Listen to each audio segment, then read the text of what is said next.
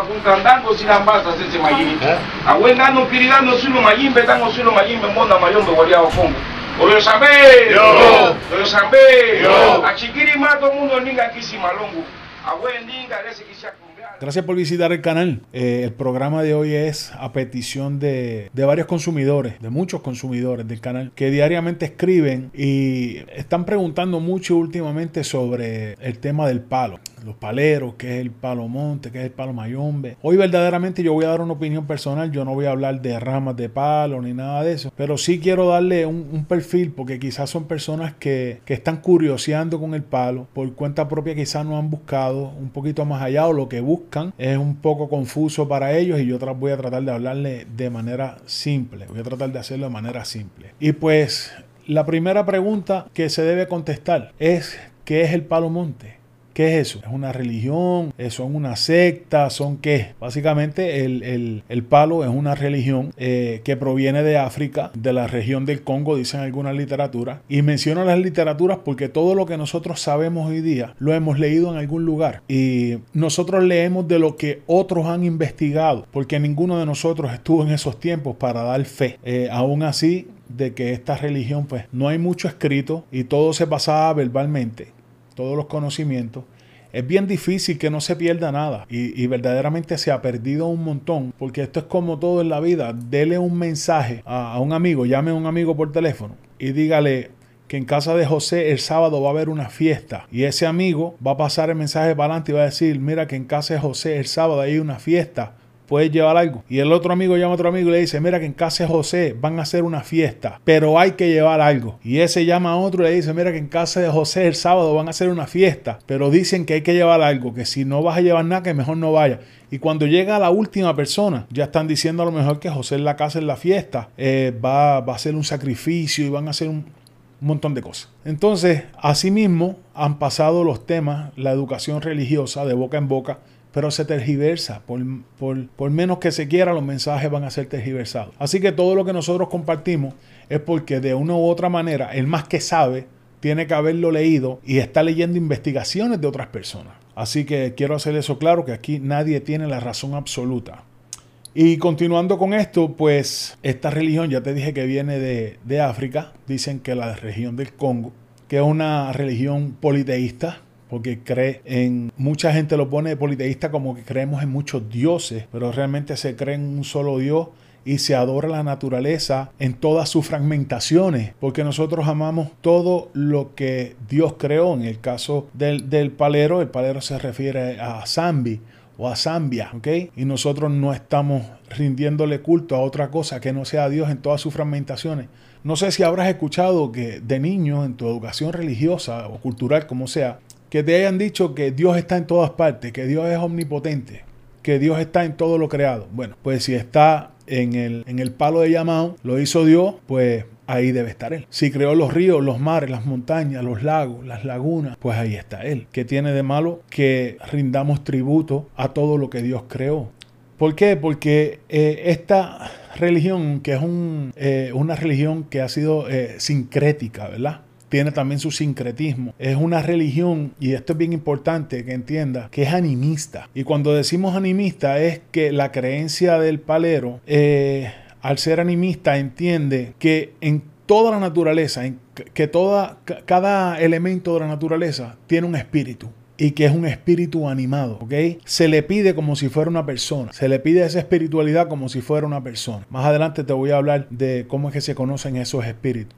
Y así mismo pasa en, eh, como te dije, en todos los elementos. Hay un espíritu en cada elemento de la naturaleza. Por eso es quizá el nombre de palero. Mucha gente dice que trabaja con palo, pero no solamente con palo. Trabaja con hierba, con tierra, con, con líquen, con limo, con diferentes hojas, diferentes arbustos, cortezas, con todo lo que está en la naturaleza, con todo. Bien, otra pregunta es, ¿en qué creen los paleros? Pues los paleros tienen una creencia en la fuerza de la naturaleza. Se entiende que, que cada espíritu de cada elemento de la naturaleza contiene una fuerza importante y se le pide a esos espíritus. Se le hacen peticiones, se veneran, se le, se, le, se le rinde tributo a través de cánticos, de oraciones, a través de ritos y ceremonias. ¿Para qué? Para obtener un beneficio. Y básicamente el beneficio, siempre lo he dicho, ya sea en el palo mayombe, la santería, en IFA, donde sea, el beneficio no, se, no debe ser material, aunque no podemos sacarlo porque la materia, el cuerpo, es el vehículo del espíritu para poder adquirir todas las eh, experiencias para luego cuando transmuta espiritualmente, cuando tú mueras, que transmutas espiritualmente, ya tengas más experiencias para tu próxima vida, ¿verdad? Eso sería otro tema espiritual. Pero entonces eh, se les rinde tributo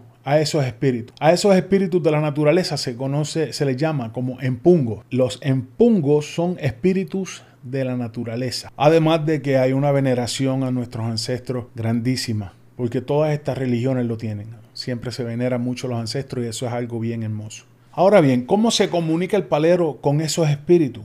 Pues verdaderamente hay muchas formas, hay varias formas de cómo comunicarse con esos espíritus. Y la, la, básica es a través de, del chamalongo, a través de ese oráculo. Hay quien le llama chamalongo a 21 caurí, tigre, 21 caracoles negros o tigre. Eh, también se le llama chamalongo a las cuatro chapitas de la corteza del coco que se preparan en forma redondita y se tiran. Hay quien tira siete, hay quien tira cuatro, hay quien tira cuatro caracoles, siete caracoles. Eso depende de la rama, ¿verdad? Pero el, el, medio de comunicación es a través de chamalongo. Hay un medio de comunicación espiritual brutal para la gente que tiene esa elevación espiritual. No todo el mundo puede hacerlo, no todo el mundo nació para zapatero, no todo el mundo nació para policía y no todo el mundo nació para ingeniero ni para doctor. Hay quienes tienen unas facultades bonitas y otros tienen otras. Y no por tú no tener algunas facultades eres menos que nadie. ¿Ok? Y con esto te digo que hay, hay paleros eh, que son muy buenos espiritistas, ponen un vaso con agua y prenden una vela, ponen su empaca de frente y, y vámonos que es tarde. Lo que te van a soltar por ahí para abajo es verdura pura. Te van a decir un montón de verdades. Eh, estos espíritus se pueden manifestar y traer mensajes a través de la posesión completa o parcial. No necesariamente tienes que irte en un trance de, inconsciencia para que un espíritu hable. Hay personas que se quedan como quietecitos, calladitos, y es que ese espíritu está con un leve leve y empiezan a, a tirarte unos jabs y para identificar si no es un espíritu burlón el que está hablando y cuando se dan cuenta que cogieron la vena por ahí se fueron y olvídate que lo que te va a decir es cuando el palero está seguro de que ese espíritu está en talla, esperemos que siempre sea para bien si te van a dar advertencia. ¿Quién puede ser palero? O palera. Cualquier persona puede ser palero o palera. Cualquier persona se puede someter a una ceremonia de iniciación de palo mayombe a través de, lo que conocemos como la quimba, quimbanzo o rayamiento. Ahora, no todos lo deben hacer. Porque la realidad es que el, que el que tenga el dinero para hacerlo lo hace. Pero realmente lo tengo que hacer, lo debo hacer. Es un capricho porque me gusta. ¿Qué consecuencias hay si no me conviene hacerlo y lo hago? Porque lo voy a ver como, como algo que, voy a poder ganar dinero si aprendo un poco y empiezo a tirar dos o tres embustes por ahí. A convencer a la gente con una verborrea hablando duro. No, no. Aquí verdaderamente se va a rayar la persona que sea referida a eso. Y cuando hablo de referida es que mediante consulta o, otras maneras, hay otras maneras para que lo sepa, le digan, usted debe rayarse, usted debe hacer pacto mayombe. ¿Ok? ¿Y cómo lo puede hacer? ¿Quién determina esto? Esto se puede determinar mediante la consulta de IFA. IFA te puede referir, te puede mandar a rayarte a través del caracol de lenguaje se te puede decir, vaya, si viene un signo, hay una interpretación y debe, debe tener pacto mayombe o debe rayarse o como lo quieran interpretar. Puede ser eh, mediante la posesión de algún espíritu que traiga el mensaje en una misa espiritual y te digan, mine tiene que callarse y dicen, dicen, o algo así. Pues usted eh, puede entonces recurrir a un palero responsable. Como siempre digo, vaya un palero que no le que si usted dama, no le pida que se tenga que desnudar o le pida relaciones sexuales para sacarle un espíritu que tiene adentro y tiene que sacárselo así vaginal, porque eso es, eso es pura trampa, eso es puro sancocho y falta de respeto el varón, con tanta mujer que hay, palera, espiritista, entera, no tiene que ver a una mujer desnuda para nada. Si eres un palero de esos, hermano, que le gusta hacer esa porquería, no utilices la religión para eso. Invítala a cenar, invítala a un vinito, háblale, pregúntale si quiere o no quiere, pero no mezcle la religión con eso, que eso es una porquería. Y bueno, continuando, y disculpen que me salió un poquito, pero tenía que decirlo. Eh, luego que usted lo refirieron, usted busca un palero responsable y él lo va a llevar frente a la enganga y lo primero que le va a preguntar es que si usted se tiene que rayar. Debería preguntar y preguntarle a su muerto, al ser que vive en ese enganga. En ese enganga viven un montón de empungos, pero hay un espíritu que administra. Y preguntarle, si dijo que sí, ahora la pregunta importante es, ¿esta persona puede hacerla, eh, se puede rayar aquí? ¿Puede hacer Kimba, Kimbanza aquí? en este Munanzó, arriba en Ganga. Hay que preguntar, porque si le dice que no se puede rayar en ese Ganga, ya le dijo que sí se puede rayar, pero si le dice que no se debe rayar ahí encima, no es porque usted sea una mala persona, es simplemente que sus vibraciones no van acorde, usted no vibra con la energía de esa prenda.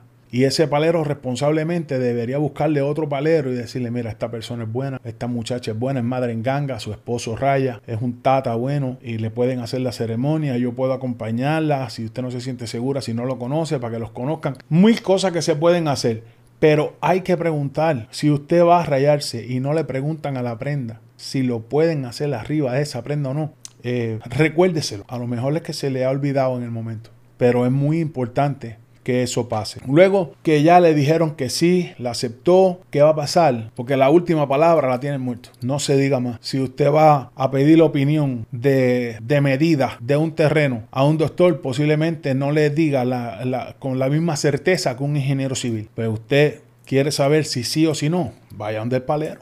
Se lo voy a decir así sin, sin ánimos de ofender a ningún babalao, ningún santero, a alguien que piense distinto. Esto es una opinión personal, zapatero a su zapato. Luego de eso se procede a verificar los caminos. Aquí se suele decir, ¿verdad? En el, en el cotidiano, hijo de quién, hijo, hija de quién, le buscan papá, le buscan mamá y todas esas cosas, ¿verdad? Como si fuera el santo. Aunque pues no digo que esté mal, pero quizá hay otros procesos que deberían investigar y, estar seguros de lo que se está haciendo, porque por uso y costumbre se ha hecho de esa manera durante mucho tiempo. Y no digo que esté mal, pero hay que ver por qué se hace para, para, para saber de dónde vienen estas costumbres. Luego que se hace eso, hay que proceder a llevarlo a distintos elementos de la naturaleza a presentarlo. ¿Cómo se hacen las presentaciones? Eso no lo voy a decir por aquí.